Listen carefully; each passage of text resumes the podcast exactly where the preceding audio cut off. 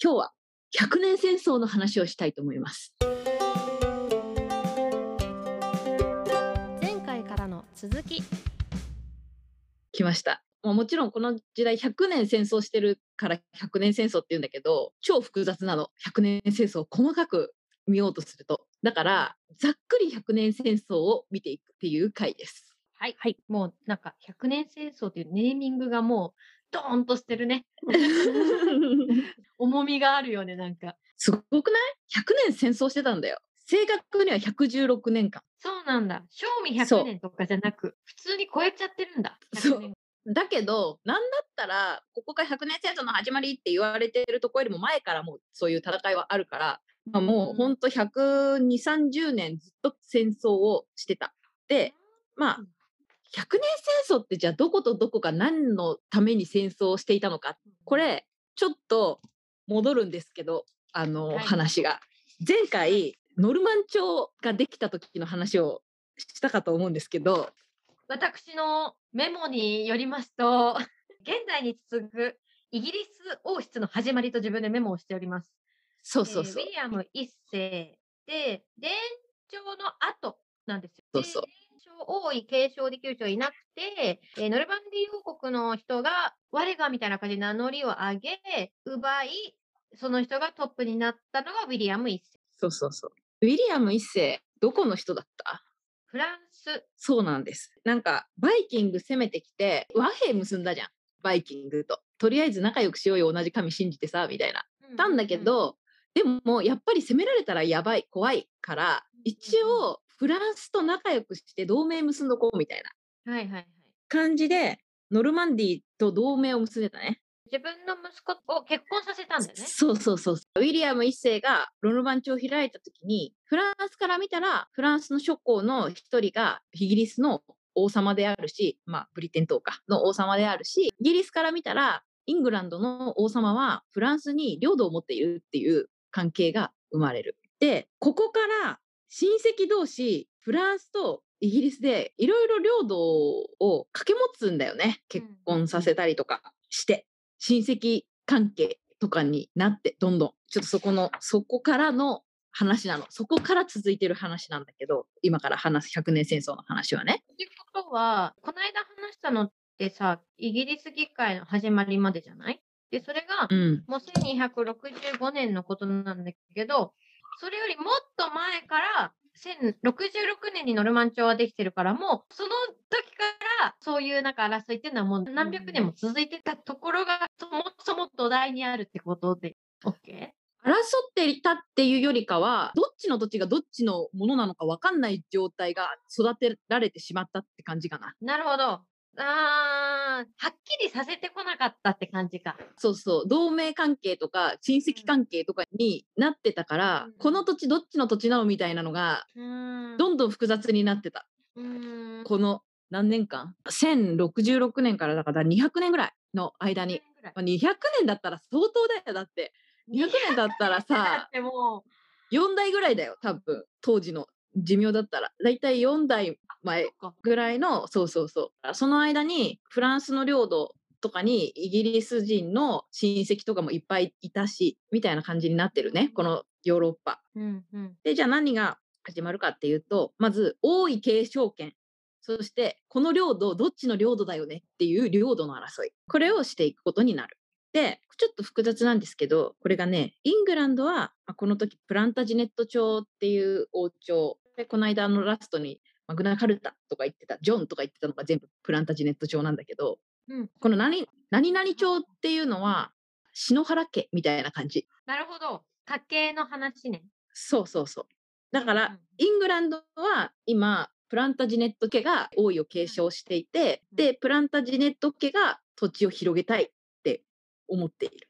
うん。で、フランスはこの時、フランスのことはちょっと今回はあんまり深くやらないけど、バロワ家、バロワ朝っていう王様が治めているんだけど、なので、一番最初の始まりは、プランタジネット家とバロワ家の戦いから始まるね。まず、最初、イギリスはだからさ、ジョンの時に土地失ってるから、その、ジョンが失った土地取り戻したいっていうのがまず一個あるわけ。ほうほう。安住帝国っていう一番領土を持っていたあの頃をに戻りたいっていうのでまずフランスの領土を取りに行く。でねすごい好調なの最初。でフランスはじゃあ今どんな状況っていうと、まあ、ここもちょっとフランスのことだから詳しくはやんないけどペストが大流行してる。あとほ農民とかの一揆とかで国内が割と結構やばい。もう国内のことでやばい。まとまりがないみたいな状況で。混乱期。イギリス、そう、イギリスもこの時ペスト流行ってんだけどね。てかヨヨーロッパに流行ってんだけど、うんまあでもそんなもん、そんな状況の中でイギリスが優勢。で、ヘンリー5世っていうのがいるんですけど、うんこの人が一番多分この戦いの中でいい感じだった時の人。ヘンリー5世まで。うんうんうんはい、ヘンリー5世ちなみに何年ぐらいの人ですかね？1413年。おお結構じゃあ先に行ってるんだ。なるほど。ここが分岐点。なるほど。その、一旦そのじゃあ、イギリス議会が始まって、王様いるけど、また別でみんなで話し合いしながら政治回していくことになってから、何百年かは結構平和だったわけだ。平和っていうか、だからずっと戦争ししてる、フランスと。そっか、もうその頃から戦争してるってことか。ずっとしてるよ。うんうんうんうん。1399年から始まったってことにはなってるけど、あれ？1339年あ、じゃない30、あ、そうそうそう、1339年。ごめんごめん。39年ね。でもまあ、昨年戦争はここからだねっていうのは、まあ、あ後の人が言ったことであって、まあ、ずっと戦争はしてた、フランスとイギリスはね。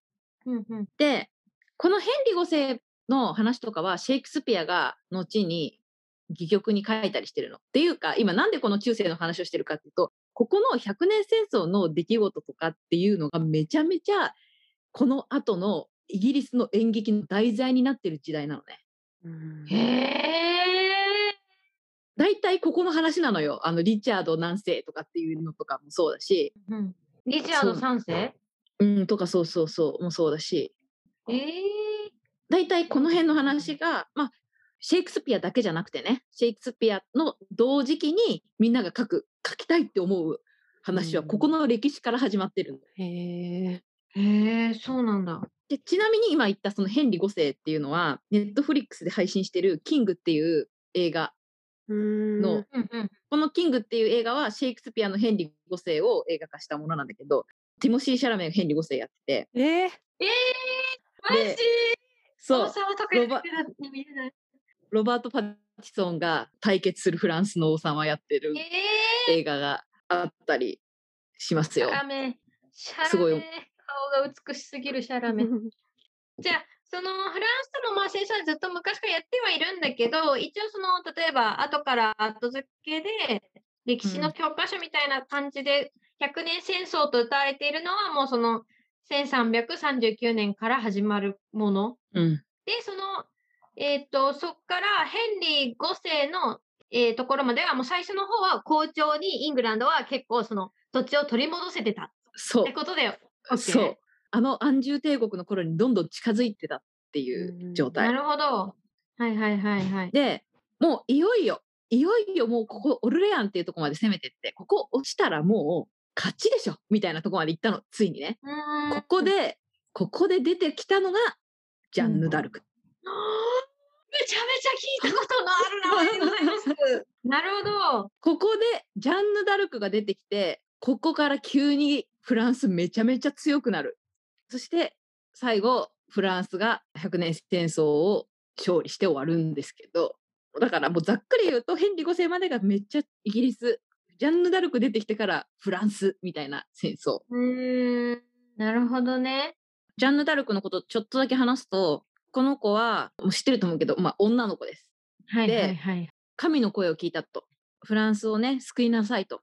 うん。皇太子シャルルをフランス王国の王様にするのですっていう声を聞いて立ち上がって軍勢を率いてイギリス軍に向かっていく。でこの時に彼女はまあ戦士ではあるんだけどこの彼女の行いでフランスの軍隊に団結心が生まれたりとかめちゃめちゃこう士気が向上したりとかしてぐっとこうなんつうんだろう一つになったフランスが。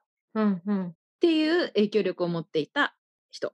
なんだけど、この人は戦いの翌年にイギリスで火あぶりの刑になって死んじゃう。そうだったの？別うにん、知らなかった。捉えられてイギリスで悪魔だとかいろいろ魔女とか言われて。魔女とか言われたりとかあとは当時その男の人しかせまあ普通基本的な戦地には行かないとかその戦争には参加しないような時代にうん断層しているっていうことが罪に問われたりとか。へえ。でもそ、それはイギリスでってことだよね。だってフランスではもう英雄なわけだよね。うん、そうそうそう。イギリリス軍に引き渡されてイギリスでえ、でもさ、フランスが勝ったわけでしょ？フランスが勝った。勝ったけど。だけど、捕虜にならなきゃいけなかったの？捕虜っていうかそうなんで捕まったの？私ここまで詳しく調べてないけど、まわあ、からない。じゃあちょっとえでもさジャンヌ・ダルクはちょっとフランスでやりたいなと思うんだけどね。フランス会確かに。うん。でも、結構、だって若い女の子ってことだよね。うん若い若い16歳とか17歳だよね死んだの多分うん15歳ぐらいって多分率いていってすごいよねその大軍を率いたわけ？でも、ここ突っ込んじゃうとフランスの話になっちゃうんだもんね。ね。ここは宿題宿題会にしましょう。で結局カレーという一つの土地を除いて全ての領土をフランスは取り戻す。でこのねカレーがね一つだけ残ってるのがまたちょっとあ後々尾を引くんですよね。まあそれは後ほど。ハローストレンジャー海外戯曲をやってみる会のおしゃべりでじゃあフランスが強くなった時にイギリス何が起こってたかって話ちょっとするね。はい。フランスと100年、フランスっていうかバロワー家と100年戦争している間に、まずプランタジネット朝が終わりを迎えている。もううん途中で？も そううそう、途中で。この途中で？で、新しくランカスター家というところが王朝を継ぐようになっている。で、しかもランカスター家とヨーク家が戦争してるの。バロワー家とも戦争してんのに、うん。イギリスの国内でも戦争してる。え？やばくない？内戦もしてるしってことだよね、要は。そうそう、そりゃあさ、負けるよって感じだよね。うん、状況を考える。ね。ランカスター家とヨーク家の戦いをバラ戦争って言うんだけど、あでさっき出てきた100年戦争とバラ戦争ってかぶってんの、かぶって、なんだろう、あの、年表的にはかぶってないんだよね。あの、歴史の。うんうんうーんと、100年戦争はここまでですよって区切られてるとこと、バラ戦争はここからですよっていうのはかぶってない。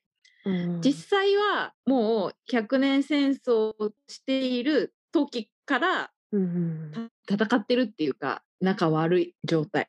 うんうんでちなみに今まで出てきたところで言うとヘンリー5世とかはランカスター家ねじゃあもうヘンリー5世の時にはすでにランカスターになってるわけだ。そうなのなってるわけなの。なるほど。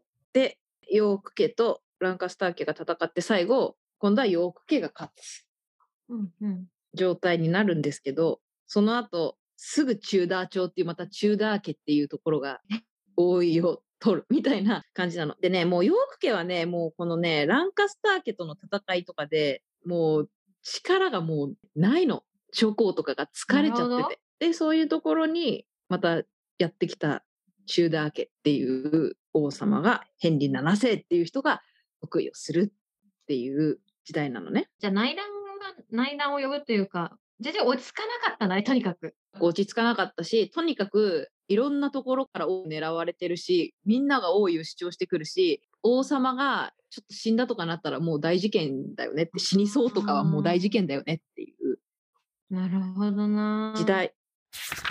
じゃあここで結果どういうことが起こったかイングランドに。